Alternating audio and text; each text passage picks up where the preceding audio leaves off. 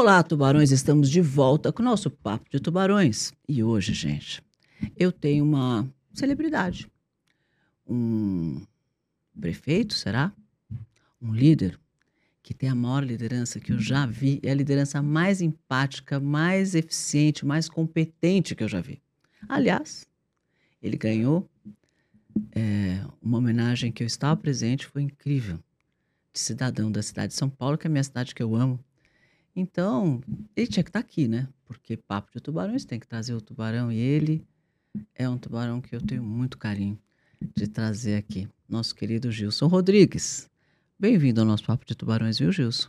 Olá, tubarões. Olá, Cris. Olá, comunidade. Que honra poder estar aqui compartilhando um pouco de tudo que nós temos feito e ajudando a criar um pouco desses tubarõezinhos nas favelas do Brasil inteiro. Não é, não?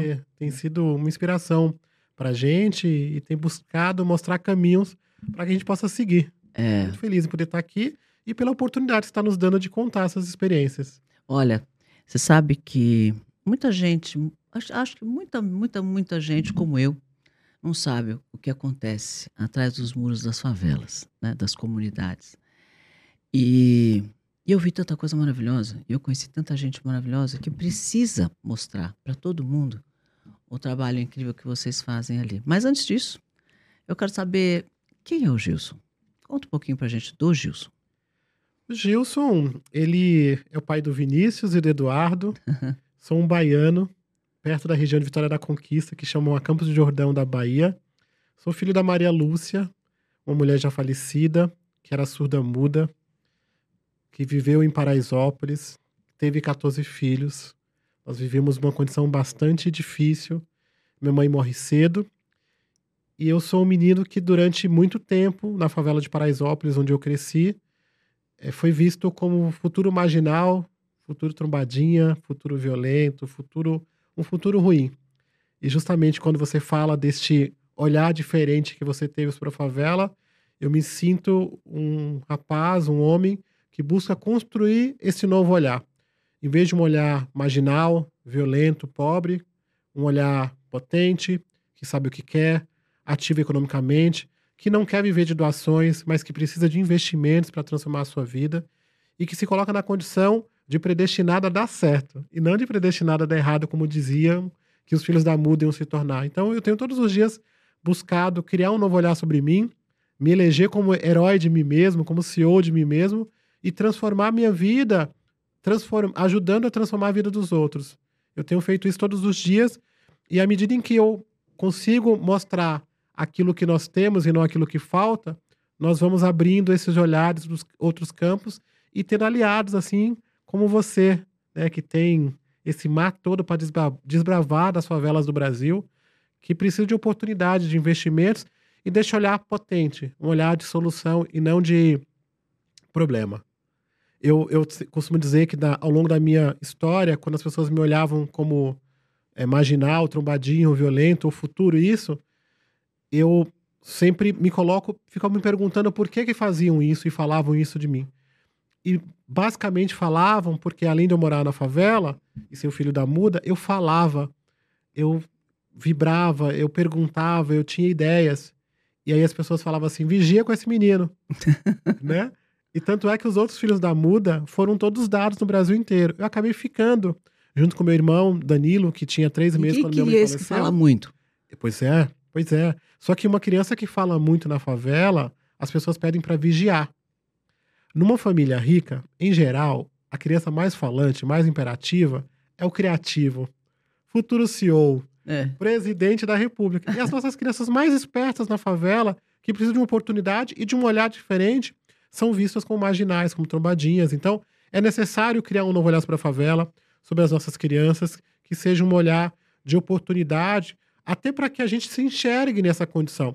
Quando eu era menor e que decidi é, virar gente, né, é, eu olhava e procurava as referências de sucesso na favela. E eu não encontrava as, as referências que são as, as as referências saudáveis. Eu encontrava a referência da violência, que era o cara que era o, o dono da favela, que tinha mulheres, que tinha dinheiro, que ele podia tudo. Então era essa, era esta referência que eu tinha, da qual eu não queria fazer parte daquilo. porque as nossas histórias não têm sido contadas. Elas têm sido contadas a partir apenas do noticiário policial. Outras Então, novelas, né? Que aqui, também conta diferente. O- exatamente. Então, quando a gente vem aqui falar do Papo de Tubarão e poder dar visibilidade a uma boa história, a uma história de transformação, uma história de que possa inspirar outras pessoas que, por vezes, não têm pai, não têm mãe, ou vivem uma situação é, de, de dificuldade e se coloca numa condição de que não tem jeito. E eu falo, tem jeito. Essa sua dificuldade não, não te define. Você pode transformar a sua história, desde que você consiga se enxergar de maneira diferente, estudar, se qualificar, buscar essas oportunidades, mas mudar esse, esse- essa coisa mental de É se um olhar mindset marginal, de se olhar pobrinho ou É. carente. Então eu nunca fui é, marginal nem violento. Eu sempre me senti um menino bonito, forte, é, é, empreendedor. Eu sempre fui um cara assim nesse sentido, ainda que eu não sabia e- ou que não existiam essas palavras. Eu fui me descobrindo líder, eu fui me descobrindo empreendedor e as coisas foram acontecendo. E aí nós estamos trazendo um mar com a gente, né? Que tem É, tanta gente que tá gente. olhando para isso e fala, nossa, dá certo. Então, Sabe É, que outro dia eu queremos. conheci um, um grafiteiro maravilhoso, que eu adoro ele. E o de César, ele me disse quando ele nasceu, né? que Cresceu, era criança na favela. A mãe dele dizia: Você pode escolher, você vai ser pedreiro ou garçom. Ele, nasce, ele cresceu com essa crença limitante que ele tinha que ser pedreiro ou garçom, só que ele gostava de desenhar.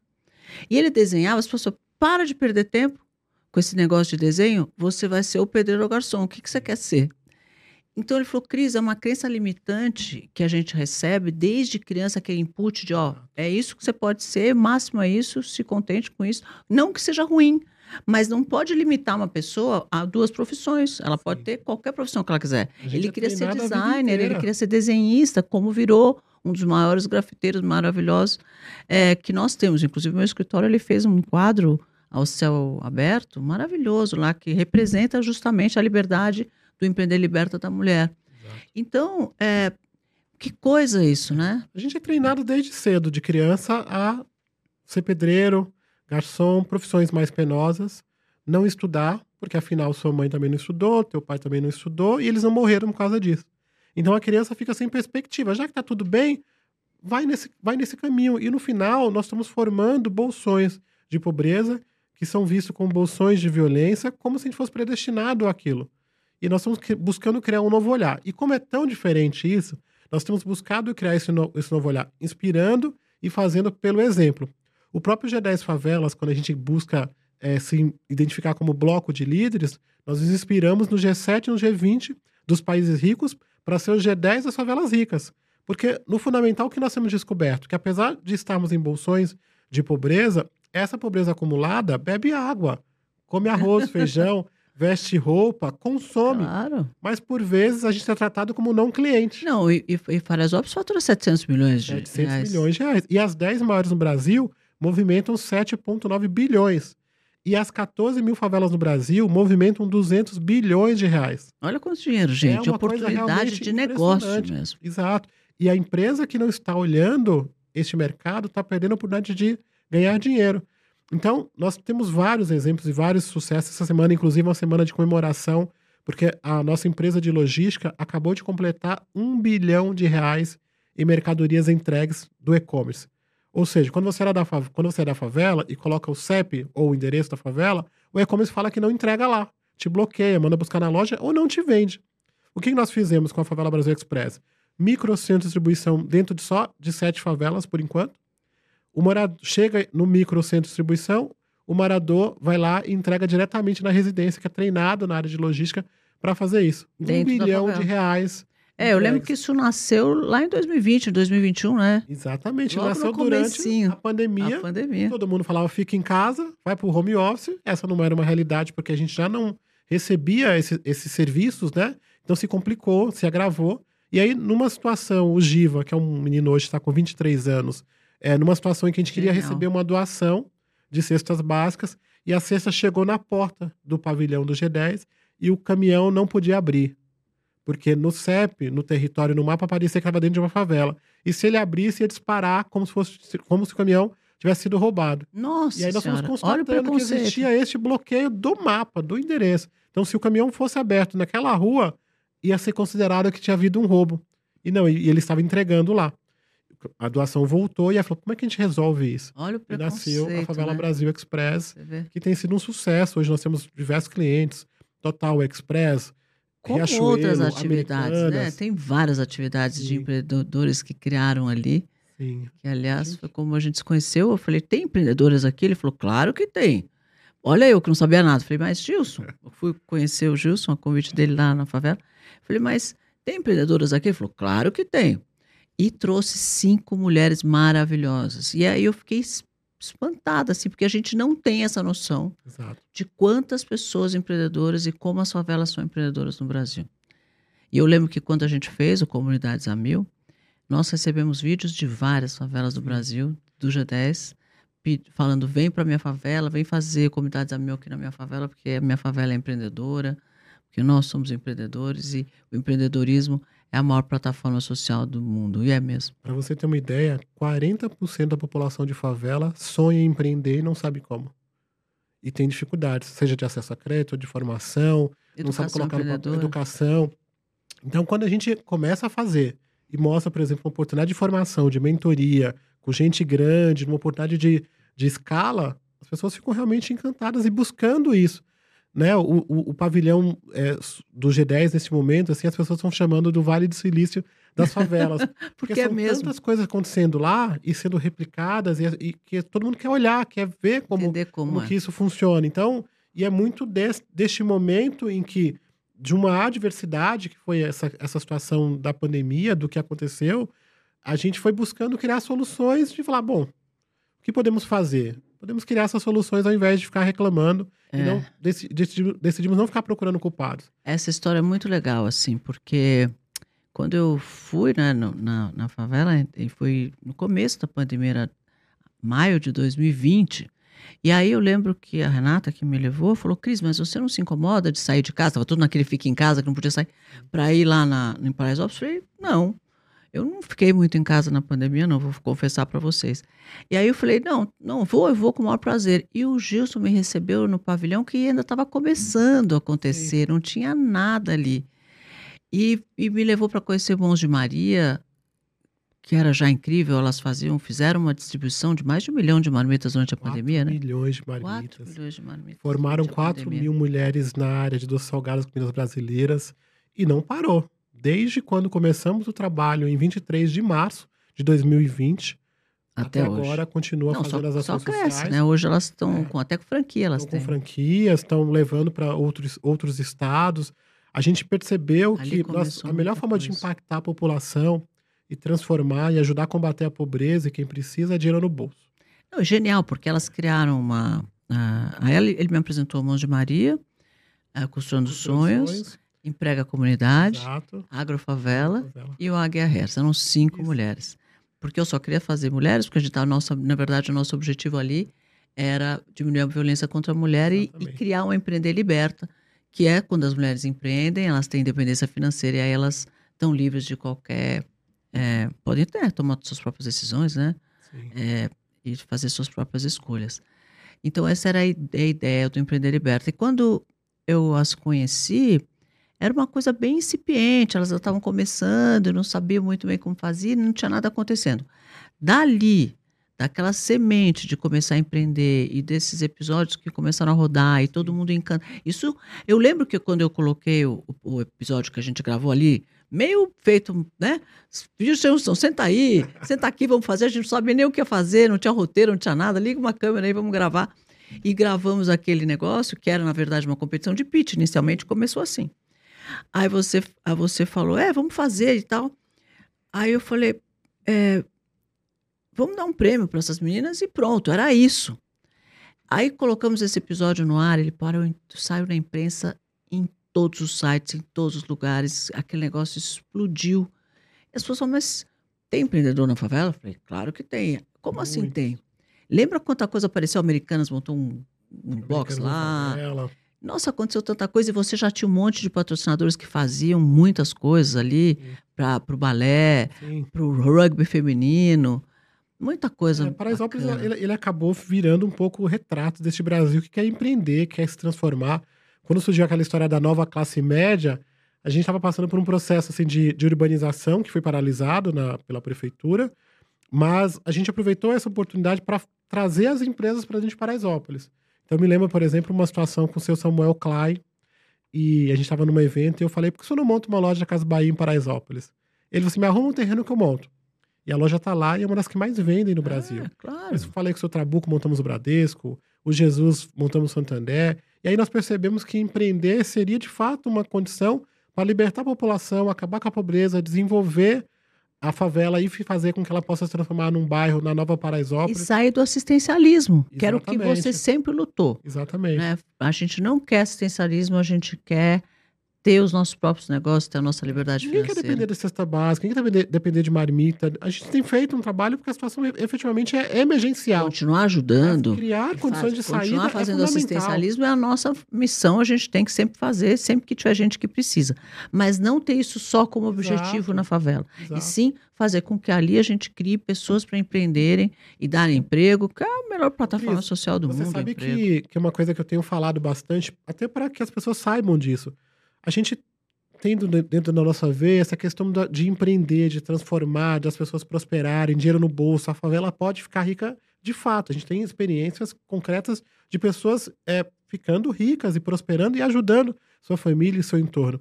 Mas, por vezes, quando a gente vai fazer abordagens, mesmo na questão do ESG ou das, das empresas, as pessoas acabam estranhando isso. Por vezes, a gente recebe menos apoio porque a gente está falando de prosperidade, está falando de riqueza, está buscando criar este novo olhar. Então, é importante que a gente destaque bem que a melhor forma de acabar com a pobreza no Brasil é ajudando as pessoas a terem dinheiro no bolso. Acabar com a Claro. violência doméstica, dinheiro no bolso. O Claro. jovem que ganhar o mundo, dinheiro no bolso. Sair da perspectiva das profissões mais penosas, sair da perspectiva que o cara só vai ser MC, jogador de futebol. Ele pode ser empresário, ele pode ser influência, ele pode ser o que ele quiser, se ele tiver as oportunidades certas. Então, nós temos trabalhado muito no G10 assim, de empreenda, se- vai estudar, vai se formar, vai criar condições para gerar prosperidade, percebendo que você não é predestinado, que você pode ficar rico, que o dinheiro é bom, que e você Gilson- não é tá fazendo nada errado em ganhar dinheiro, em dar condições. Muito pelo contrário. E, Gilson, pensa bem, são 120 mil pessoas em. Paraisópolis, é maior que muita cidade no interior de São Se Paulo. fôssemos uma cidade, estaríamos entre as 300 maiores do Brasil. Pois é. Então, Então, os assim, desafios são de cidades. e quantas pessoas moram em favelas e comunidades no Brasil? 20 milhões de pessoas. Pois em é. 14 mil favelas. São 10% da população brasileira. Exato. Então, se nós não fizermos alguma coisa para essa população, para que ela integre as cidades, para que ela faça parte né, da renda per capita e da, e da geração de emprego, nós vamos, tá deix- vamos continuar deixando essas 20 milhões de pessoas no ostracismo, a gente vai continuar tendo problema de violência. Exatamente. Então, nós aumentar. vamos crescer, as crianças vão continuar crescendo achando que elas só podem ser dançarinas ou, ou, ou outras Jogador de futebol. ou jogador de futebol, que também não tem nada contra, mas não só isso. Não, e a gente sabe que, s- que, é, é um em milhares que querem ser. Então, se a gente não criar uma outra oportunidade, esse, esse menino vai crescer, vai tentar ser jogador, aí não dá. Aí ele tenta ser MC, não dá. Aí ele fala: caramba, e agora? O que eu faço? Ele perdeu um, um tempo da vida dele apenas no sonho, sem ter efetivamente essa oportunidade de transformar. Então, é abrir o leque, dar outras perspectivas, outras oportunidades, para que ele possa sonhar com um sonho efetivamente viável, possível de Eu se acho realizar. bacana ter uma inspiração. Como você dizia assim, eu olhava e falava, quem que eu vou admirar? Quem que você vai admirar? Você tem que admirar quem está próximo de você. Exato. Então você admirar sua mãe, que é empreendedora e, fa- e, fa- e fabrica marmitas, e tem o, o lá o bistrô, ou tem o Costurando Isso. Sonhos, ou tem o Emprega Comunidade, ou tem outras, outras atividades acontecendo ali que está gerando emprego, está gerando renda, está gerando riqueza para a favela. Então, você admirar isso, você quer ser igual. Se Exato. você não tem a quem admirar, você acaba perdendo o sonho, Sim. perdendo a meta, perdendo o objetivo. E é aí assim que as crianças se perdem. Então, eu Exatamente. acho que esse trabalho que a gente começou lá em 2020 do Comunidades a Mil, claro, é para as mulheres empreenderem, para as mulheres crescerem, para que elas é, tenham a sua independência financeira, mas isso com certeza vai atingir as crianças. Com certeza. Porque vão crescer olhando as mães de outra forma.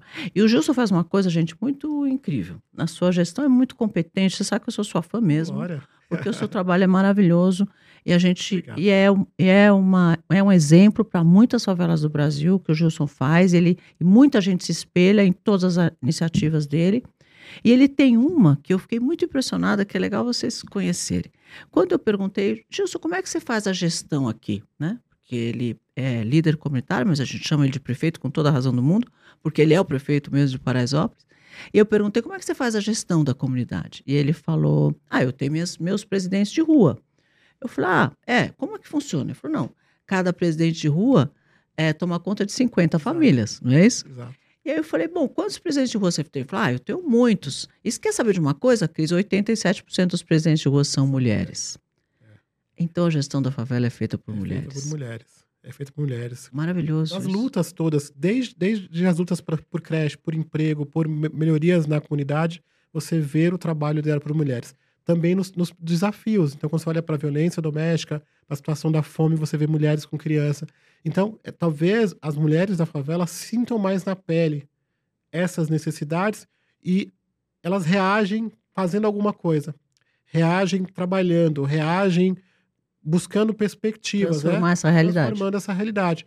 Então, a gente estava falando assim de que é importante criar essa perspectiva, porque às vezes a perspectiva, por exemplo, que a, que a mãe olha para o filho é uma perspectiva que ela fala assim: meu filho vai chegar até onde? É exato. Ela não sabe até onde pode sonhar efetivamente quando vê um filho falando: minha mãe, eu quero ser astronauta. Ela, ela sabe, ou quero ser médico, ou quer ser. Ela fala que ela sabe que vai ser difícil. E aí nós queremos que esses desafios possam ser mais próximos, porque é possível virar doutor de fato. É possível virar um professor, é possível virar uma bailarina, virar um maestro. Então nós estamos realizando sonhos para que o orgulho de ser favela não seja o orgulho de ser de morar em cima do córrego, ser o orgulho de morar em cima da ribanceira ou de sofrer com a enchente. Porque às vezes a gente vê, vê gente falando assim, eu sou favela, que é o orgulho da dificuldade. Nós não sonhamos em morar na favela. Eu não sonhei em morar numa situação de vida ruim. Quando a minha família veio para Bahia, veio da Bahia há 70 anos, a gente veio com uma missão: ficar rico. Ajudar aqueles que ficaram e transformar a nossa vida através da educação dos filhos.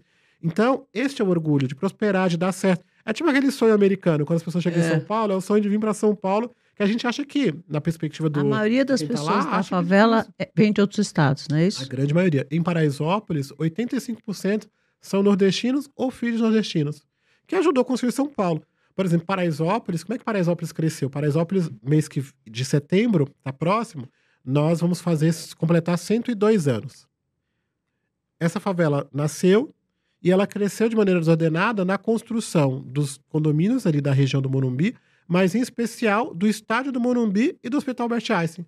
Porque não tinha mão de obra em São Paulo, os nordestinos vieram para tra trabalhar e acabaram ficando de maneira aglomeradas, criando favelas, bolsões de pobreza, que em geral está do lado de bolsões de riqueza. Então é justo que essa população prospere, que melhore a qualidade claro. de vida, que crie alternativas, que tenha soluções, porque efetivamente essa população concentrada, ela movimenta muito recurso. Só que ela quer se ver como cliente. A gente quer se ver nos comerciais. A gente quer se ver nas propagandas, porque, por vezes, a gente olha para um produto que a gente consome e aí fica parecendo que é para rico. Porque a gente não se vê lá. Não se olha. Eu, eu às vezes, por exemplo, assim, será que você acha que a gente não come carne? é difícil ver uma família com características da favela num comercial, por exemplo, de carne. Hoje isso mudou bastante, né? Tá mudando, tá mudando. mas está longe ainda. Eu costumo é dizer assim que quando você olha para as propagandas, até o cachorro é loiro. e aí eu fui para Cannes agora, para o Festival de Cannes, e nós criamos lá uma agência de publicidade, criamos a Mais Favela TV, um, um grupo de influências de favela com bora, com bonde de favela, e aí eu fui convidado lá pelo, pela, pelo festival a palestrar, e o meu tema da palestra era dizer assim, eu existo é dizer que nós temos 20 milhões de brasileiros em 14 mil favelas que consomem 200 bilhões de reais. E que se a propaganda, a mídia, a publicidade não conseguir nos enxergar, ela está perdendo a oportunidade de impactar, transformar, mas também de ganhar dinheiro. Então a gente uhum. quer ser visto como um cliente, a gente quer ser visto e ser tratado como cliente. Porque por vezes parece que os 10 reais do bairro vale mais que os 10 reais da favela. E não é real. Não 10 é reais é, é 10, 10 reais em qualquer lugar. Gente, é isso. Olha, eu, eu, acho, eu convido vocês a assistirem o, o Comunidades a Mil, né? Ele está no meu YouTube, tá também no, tem um Instagram dele, arroba Comunidades a Mil, com mil, um, um zero, zero, zero. E ali mostra um pouco do que a gente fez nesse programa para estimular o empreendedorismo nas favelas, para estimular esse olhar de que não precisa de assistencialismo, que o negócio é gerar emprego, gerar riqueza, Exato. né? prosperidade. Prosperidade, Esse ano a gente vai fazer um grande congresso, um grande encontro, dia 4 de novembro, que é o dia da favela. Eu já estou te convidando para estar conosco. Claro, muito Eu quero prazer, convidar todo mundo que está assistindo para ir lá conhecer as iniciativas, porque a gente fica falando assim, as pessoas que estão com a mentalidade do olhar violento nem, nem, nem imagina que isso é real. Então Não, eu convido as pessoas a irem lá mas pode conhecer. entrar lá, me perguntaram. Pode, Pode entrar lá? Claro Pode, que pode. pode. pode. chegar lá e entrar e ir lá para conversar? Claro que pode. pode, pode. Então, assim, nós É um queremos prazer. Estamos, inclusive, Cris, transformando uma área lá. Porque quando você vai, por exemplo, eu já estive em 16 países. Eu estive agora na França, em Portugal Ah, e nos Estados Unidos. Ah, Quando você vai nas cidades velhas, por exemplo, em Zurique, elas parecem umas favelas. Só que é uma favela chique, não é? É. Tem bistrô, tem verde, tem aquela coisa toda. E nós estamos pegando uma região em Paraisópolis, através do Cores da Favela, e transformando ela para um ambiente em que as pessoas se sintam agradáveis, seguros, e trazendo essa aproximação. Nós acreditamos que a melhor forma de acabar com a violência é aproximando, trazendo convivência. gente, E mas aquele bistrô é maravilhoso das É, meninas. vai ficar melhor. Eu adoro aquele Vai bistrô, a gente melhor. pode comer feijoada lá, é uma delícia. E você sabe qual é o tema deste ano do nosso encontro nacional? Qual é? Adivinha? Qual é? Empreender liberta. Liberta. Ah, vai. É Nada verdade. em minha homenagem, então. É verdade, isso é uma homenagem. É Que é homenagem, maravilhoso. é isso é homenagem Jura? trazendo diretamente esta mensagem da liberdade. Nós acreditamos numa favela livre, numa favela que pensa, Ai, que prospera, que se transforma. Então essa mensagem precisa chegar para mais gente. Precisa. Saber que se você quer se libertar das, das situações de violência, da pobreza, de tudo, empreenda. É um É. caminho para fazer isso. É, e o brasileiro é empreendedor. Eu tenho certeza que vai crescer muito, assim, aquelas em- empresas que a gente tocou apenas, gente, mas assim, olha, tocou. Eu trabalhei ali, acho que um ano, mais ou menos. A gente lançou isso em setembro de 2021, é, o Comunidades a Mil. E, nossa, o que elas cresceram. É. E outras iniciativas também. Não, e aí, to, e as Todo pessoas- mundo, acho que foi um bonde, uma né? inspiração, virou, né? Virou uma coisa, como eu tô te falando, virou o Vale do Silício da favela. Hoje nós estamos, por exemplo, constru- é, é, é, fazendo né, o G10 Bank Participações, que é um banco como se fosse o BTG da favela, né? E nós vamos inaugurar a primeira agência física do banco. Conta que você foi para Nova York É, tocar foi o uma coisa sino. muito, foi muito legal, assim, porque o que nós temos feito? Buscado mostrar pelo exemplo que dá para fazer. Então, quando nós fomos para Nova York, quando fomos para os Estados Unidos, nós pensamos, vamos fazer uma semana inteira, que seja a Semana das Favelas do Brasil em Nova York. E fizemos um baile de favela, que foi muito legal no rooftop, exposições, jantares. Mas pensamos, o que seria o sonho de todo empreendedor, de empresário no mundo? É. Tocar o sino da Bolsa em Nova York. É E claro. aí nós fomos lá e tocamos, e foi muito especial. Não, sino. maravilhoso aquela Depois tocamos aqui na B3 também, foi maravilhoso. E este ano, nós vamos fazer a segunda Semana das Favelas do Brasil em Nova York. Vai Nós vamos ter a segunda, Segunda semana, semana. das Favelas do Brasil em Nova York. Na verdade, é nos Estados Unidos, porque a gente vai em Washington, Boston e Nova York. Vamos ter uma, uma imersão grande em Harvard, para que vão estudar os nossos cases. E de Washington, uma coisa muito especial, que eu ainda não posso falar, mas vai ser na Casa Branca. Ah, que maravilhoso. Gente, olha, eu acho assim. é, Sabe o que, que isso mostra? Que é só querer que dá, né? Crer e trabalhar.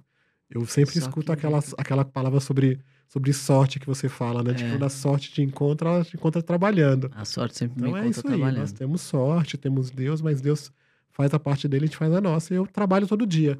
As pessoas ficam falando assim: você não descansa? Eu falo, descansa quando morre. É, eu sou igualzinho. Eu falo a mesma coisa. Ah, eu vou ter muito tempo para dormir quando quero eu estiver trabalhar. morta. Mesmo agora eu vou fazer as coisas que eu quero fazer. Quero E cada. E esse, sabe que o meu propósito de vida sempre foi transformar mercados e transformar a vida das pessoas.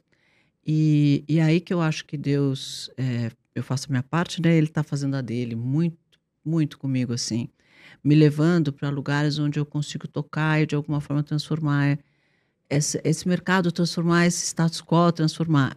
E esse, eu acho que a coisa mais mais bacana assim que eu fico feliz de ter feito é realmente esse trabalho do Comunidades a Mil e essa e essa e essa essa o empreender liberta mesmo, de mostrar que empreender liberta. É, tem uma, uma, uma coisa que outro dia eu vi na internet, de que se você é uma chama, se você é uma vela, tem uma vela acesa, e você acende outras velas, você não apaga a sua, a Não. sua chama, né? Você acende tantas outras. Então, eu acho que tem sido esse o seu papel, o meu papel, despertar é, outras pessoas para o possível. O que diziam que era impossível, agora é possível. Nós podemos fazer, porque eu acredito que este público de 20 milhões de pessoas que está se despertando, que consome 200 milhões de reais, é inevitável. nós somos inevitáveis. Quem não estiver olhando para isso, para esse mercado, para esse público, Inevitável, solução- não. Vocês são, vocês são muito diferente, acho, família inevitável. Vocês são é, uma necessidade para a gente mesmo, de mostrar que dá, dá. mostrar que pode. E para nós todos, é, sabemos que a gente é tudo igual, né? Porque no final das contas, ninguém é melhor que ninguém, né, Gilson? É todo mundo igual.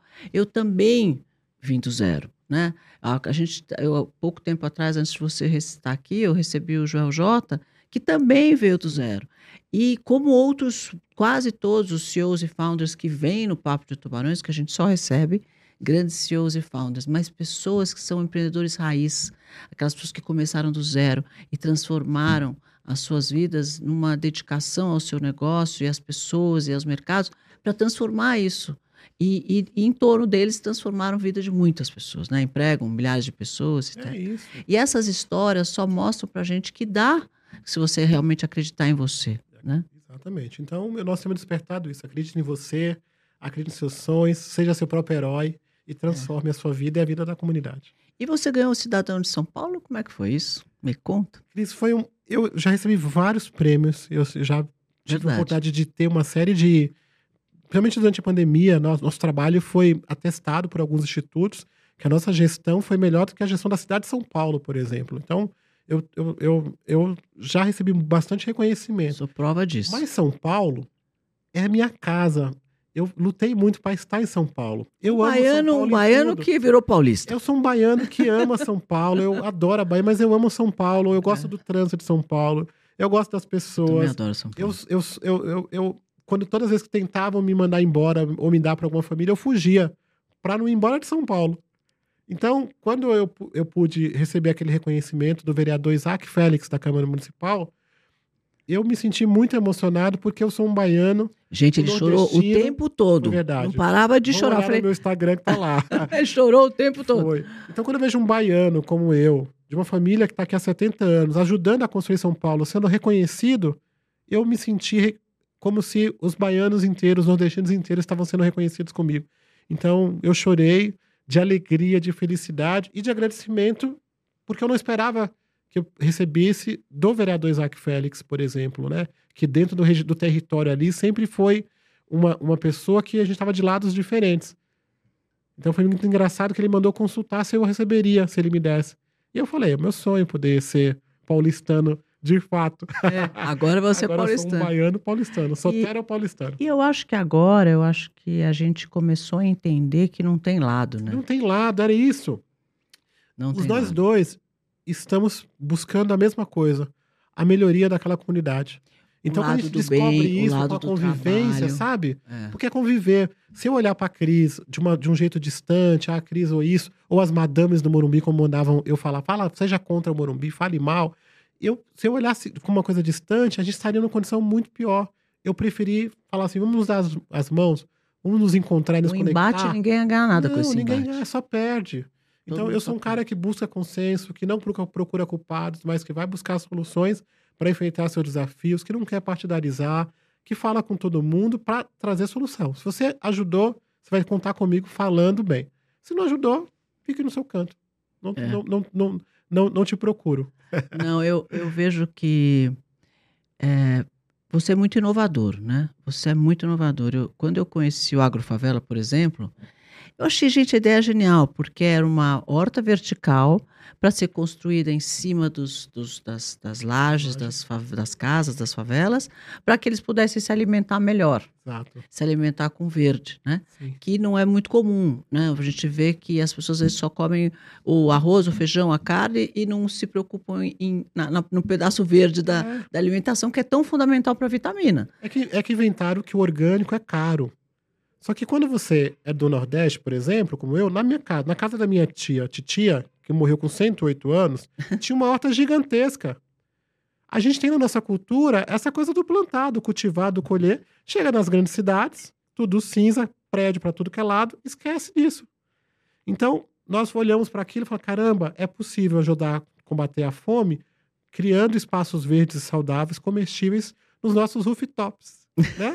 As nossas varandas. É, as nossas lajes viraram rooftop, que é maravilhoso. É isso aí. Então, criamos ali esse, esse negócio, tá muito legal, uma parceria com o Instituto Sophanger da Sodexo, nós ganhamos um prêmio na França, foi uma coisa muito especial. E agora nós vamos criar, ainda este ano, 10 novas agros favelas no Brasil inteiro. Então a gente está espalhando a agro, porque dá para mostrar que a agro, tem o agro, as grandes empresas, mas o agro começa do pequeno, é do agricultor. É isso, né? Então nós também somos agro, desde a nossa origem, e queremos comer bem, queremos nos alimentar. E, E a sido muito Flávia, que a Flávia, continua sendo a Flávia, que é gestora, a Flávia é gestora desse projeto, incrível.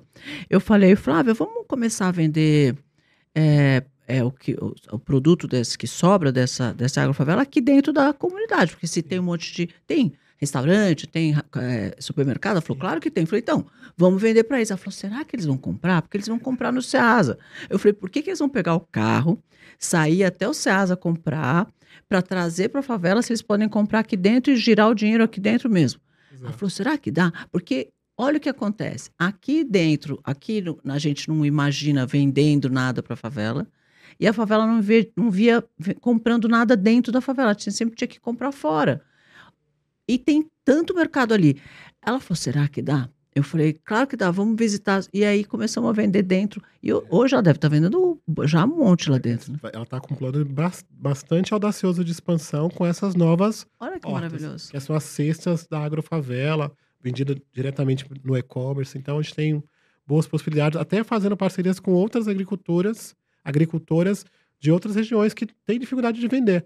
Mas como a marca agro está super forte, Paraisópolis também tem essa, esse Força. protagonismo, a- nós estamos ajudando é, é, Pequenos pequenos agricultores. agricultores a vender os seus produtos, porque a demanda é tão grande que a gente não dá conta da nossa agro. E vamos falar do Emprega Comunidade. Gente, quando eu conheci, tinha 22 mil pessoas na, na, na, né, no- na de listagem dados. deles, no banco de dados dela, com, procurando emprego. Então, gente, procurar emprego tem muita oportunidade para contratar ali no Emprega Comunidade. A gente, a gente é é conhecido ali no Emprego Comunidade como LinkedIn da favela. Porque tem muito essa moda neste momento da diversidade, de trazer pessoas diferentes para dentro das empresas. E às vezes as empresas nos pedem ajuda e falam assim: não estou encontrando. E ali tem. E a gente fala assim: vocês estão procurando o lugar errado. É, vem aqui procurar tem. aqui no Emprega Comunidade, tá cheio Aí de gente. LinkedIn da favela. Então, quem quiser contratar ou formar pessoas, se a gente não encontrou na área, nós convidamos as empresas a montar um curso para formar esses profissionais. Então, tem sido uma experiência muito legal, que tem se escalado, que tem funcionado muito bem.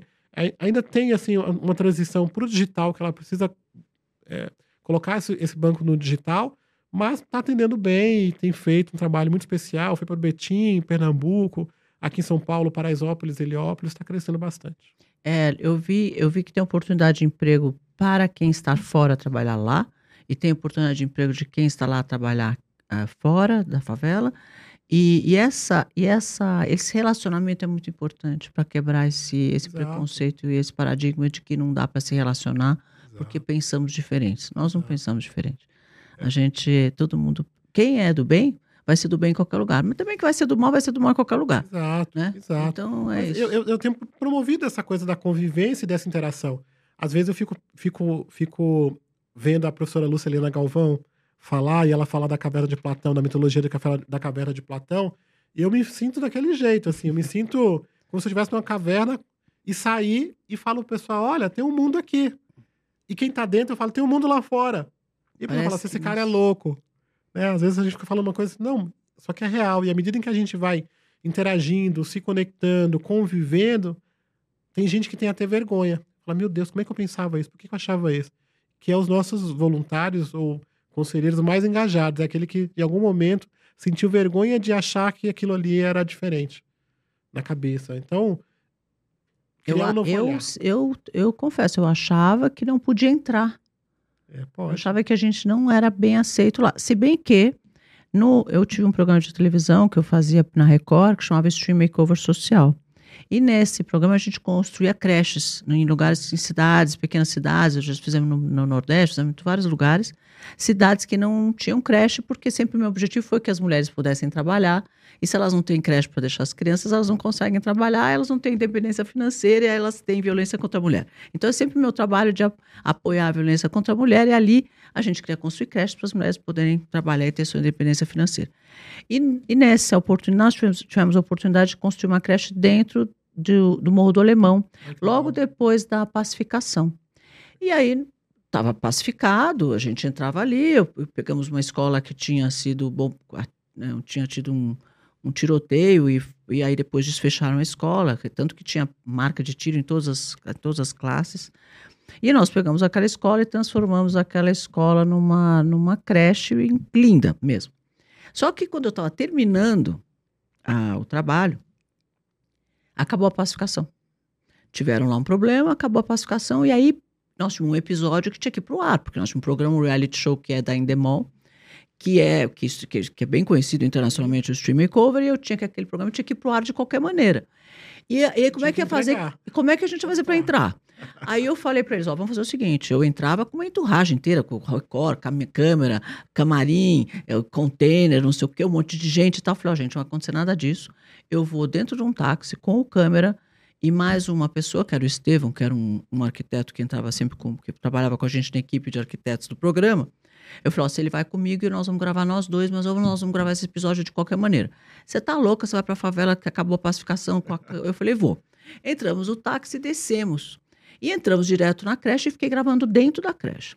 Aí eu tô lá gravando, Gilson, de repente eu olho assim, vem descendo um cara na minha direção, com aquelas correntes de ouro, sabe? Era bem típico assim, uma pessoa bem típica de lá. E aí a câmera estava na minha frente, eu falei, ó, fica tranquilo, vamos seguir fazendo o nosso trabalho. Tá vindo uma pessoa e você vamos seguir aqui a, a nossa gravando. A eu tava paralisada, porque eu falei, bom, acabou, né? Aí eu tô ali, continuei gravando, ele veio, parou na minha frente, falou: "Você é a Cris?" Eu falei: "Sou eu". Ele falou: "Olha, eu vim dar um recado da bandidagem para a senhora". Assim mesmo. Ele falou: "Olha, é, nós vemos aqui, eu vim aqui para dizer para a senhora o seguinte, que todo mundo aqui sabe o que a senhora está fazendo devolvendo uma creche para a comunidade. Todo mundo é muito grato pelo que você está fazendo. Portanto, pode trabalhar tranquila, Legal. pode trazer quem a senhora quiser trazer, pode trazer o seu, as câmeras, trabalhar tranquilo, porque nós estamos protegendo o seu trabalho. Eu falei, ah, muito obrigado. Então tá bom, muito obrigado. e foi maravilhoso. E vou te falar uma coisa: ali eu descobri, não tem gente ruim. Tem gente maltratada. Exato. Quando você trata as pessoas com respeito e faz um trabalho bonito, você é respeitado em qualquer lugar que você estiver. É e, é, e fui, eu, eu, eu vivi isso na, na pele. Sabe? Por isso que quando me falaram, você quer ir para Brasópolis? Eu falei, quero. Porque assim, eu tive essa experiência maravilhosa no Morro do Alemão e fiz grandes amigos ali. E é muito legal. Eu andava lá dentro a pé, em todo lugar. E, e onde eu parava, as pessoas, oi Cris, oi Cris, oi Cris, e nós entregamos uma, uma, uma creche linda e fizemos uma festa no dia da entrega da creche. Aliás, isso está no Eu YouTube, acho, gente. Só olhar Streamer Cover Social. tá lá, Morro do Alemão, o episódio do Morro do Alemão tá lá. É, tá no YouTube. E foi muito legal. Esse programa deu uma super audiência, assim. Eles tinham acabado de inaugurar aquela cadeirinha, sabe? O, o, o bonde? O bondinho, e eu fui de bondinho. Muito bacana. Então, olha, não tem gente diferente. O que tem é oportunidade. Às vezes falta realmente de oportunidade e falta de respeito no, no, no tratar das pessoas. Então, de qualquer lado, se você tratar bem, você vai, vai criar alguma coisa positiva. Não é, Gilson? Despertar o humano das pessoas. É. é desperta com amor, com um olhar é. É, sábio, de bondade. Eu acho que começa assim. A forma como vocês enxergam a favela ajuda ou atrapalha? Isso foi em 2010, essa história. Olha só que louco. Faz bastante tempo. Muito legal. Então você chama faz tempo. É, eu, eu, eu faço isso faz tempo mesmo. Não, eu lembro que muitos mercados eu transformei, né? Quando eu fiz o Fitorvas Fashion, que foi descobrir os estilistas brasileiros, uma primeira semana de moda do Brasil. Então, eu, eu tenho esse coração assim mesmo, sabia? Eu gosto de fazer isso. Isso é o meu, isso é o que me faz sair da cama de manhã, Gilson, sabe? Isso que me faz. E as pessoas falam: como é que você para, cada hora está fazendo uma coisa. Eu falei, mas é isso que me move, entendeu? A gente precisa descobrir o que move a né? gente. Cada um tem uma coisa que move. E para mim é isso, né? O que me move é isso, é transformar a vida das pessoas. E sempre que eu puder, de alguma forma, fazer isso, então você sempre pode contar comigo no que você precisar, Obrigado. viu? Nesse trabalho maravilhoso que você faz, que é exemplo para todas as favelas do Brasil, não só aqui, agora fora, né? Todas essas viagens que você faz, os prêmios todos que você ganhou merecidamente. Eu sou sua maior fã, você sabe, né? Você vai ser cidadão de São também. Paulo, da Bahia, BH, do mundo, né? Brasil, de Zurique, de Nova York, do mundo. O Gilson não é hoje mais só Paraisópolis, hoje é uma, uma chama para o mundo, viu? Cris, estou feliz mesmo. demais de estar aqui. Muito obrigado pelo seu apoio, pela sua dedicação. O ano ainda não acabou. Eu falo assim, faltam quatro anos para acabar o ano. É. E a gente vai crescer três, três vezes mais ainda, então tô Ah, esquecemos de falar do, do, do Costurando Costurando Sonhos. O Costurando Sonhos está crescendo pra caramba. O Costurando Sonhos, é uma... Fez o, o vestido da paraense. Miss, da Miss Universo brasileira, né? Quando ela con- a Exatamente. Miss Brasil, quando concorreu para Miss Sim. Universo, se vestiu no Costurando Sonhos, que também é outra Exatamente. empresa incrível. Sim, a- foi a Julia Gama, inclusive tá no reality show aí no, no, no- México, Um imagino. Costurando Sonhos. Costurando Sonhos é uma união de uma paraense com uma maranhense que decidiu fazer moda na favela. E elas começaram é, cuidando ali, a partir de uma situação de violência doméstica, começaram a montar uma oficina de costura. E a partir disso começaram a sensibilizar outras é, mulheres que foram formando um grupo, mas ainda com dificuldades de formação, com dificuldades de ações ligadas ao empreendedorismo, à comercialização. Então, mas elas tinham ali um mercado, porque quando falava para moda, para favela, o que as pessoas estão acostumadas? Com, com aquele paninho de prato, com aquele artesanato que, no geral, as pessoas não compram. É. Então, nós pensamos assim: tem- vocês querem fazer moda? Tem que vender. E aí a Cris chega e trazendo luz, mostrando como é efetivamente uma empresa, como é produzir moda, como é buscar conexões. Elas, É. inclusive, foram as campeãs Campeãs do, Comunidades do, do Amigas. Comunidades a Mil daquele, Maravilhosas, gente. daquele ano. E depois disso, elas foram lanç- fazer um lançamento de uma coleção na Itália, foram para a ONU falar dentro do Pacto Global sobre economia circular, foram para os Estados Unidos duas vezes, e agora este ano elas vão para Harvard e foram também para o Festival de Cannes, como um, um dos cases ser- que foram apresentados lá no festival. Então, É. elas estão crescendo, uma boa projeção. Elas formaram 1.030 mulheres na área de costura que foram trabalhar com elas. Um, um grupo de 122 pessoas estão trabalhando com elas. É, mas outras também foram empreender, foram transformar a sua vida. Então, isso que é importante.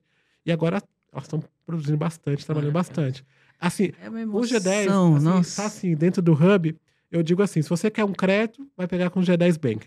Se você precisa entregar algum alguma coisa, fala com a Vela Brasil Express. Quer comer? Mão de Maria. Roupa, costurando sonhos. Quer Em- emprego? O a da favela, emprega as comunidades.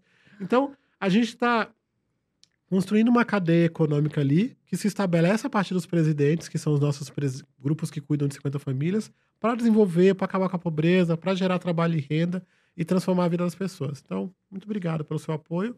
E a gente, esse ano, se você permitir, nós queremos que o nosso encontro se, chama, se chame Empreender Liberta. Ah, maravilhoso. Só quero que isso tudo cresça, viu? Eu fico muito feliz que essas empresas, de alguma forma, a gente divulgou e mostrou e fez mentoria e conversou e fez.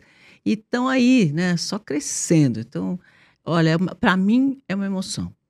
É, realmente é muito emocionante. Eu faço, agradeço muito por poder estar perto e você que viabilizou tudo isso, porque com esse teu tua generosidade, teu coração aí, só quer saber de ajudar os outros. Gente, olha, e ele ajuda rezando, e ele ajuda cantando, e ele ajuda com good vibe, ele ajuda com, com esse tom é, tranquilo de falar, olha, é por aqui, é por aqui, por todas as adversidades, durante a pandemia, com todas as dificuldades, ele punha as pessoas, ele criava formas de fazer essa doação chegar de forma alegre, de forma feliz. Eu lembro daquelas quadras com as pessoas recebendo suas cestas.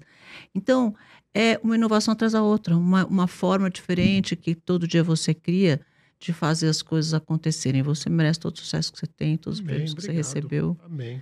E dar luz a tantas outras iniciativas e tantas outras pessoas que estão por lá é isso aí. precisando ser olhadas. Parabéns, viu? Obrigado. Gente, conversamos com esse ser humano maravilhoso, Gilson Rodrigues, é, que vocês conheceram só um pouquinho. Né? A Isso é só a ponta do iceberg.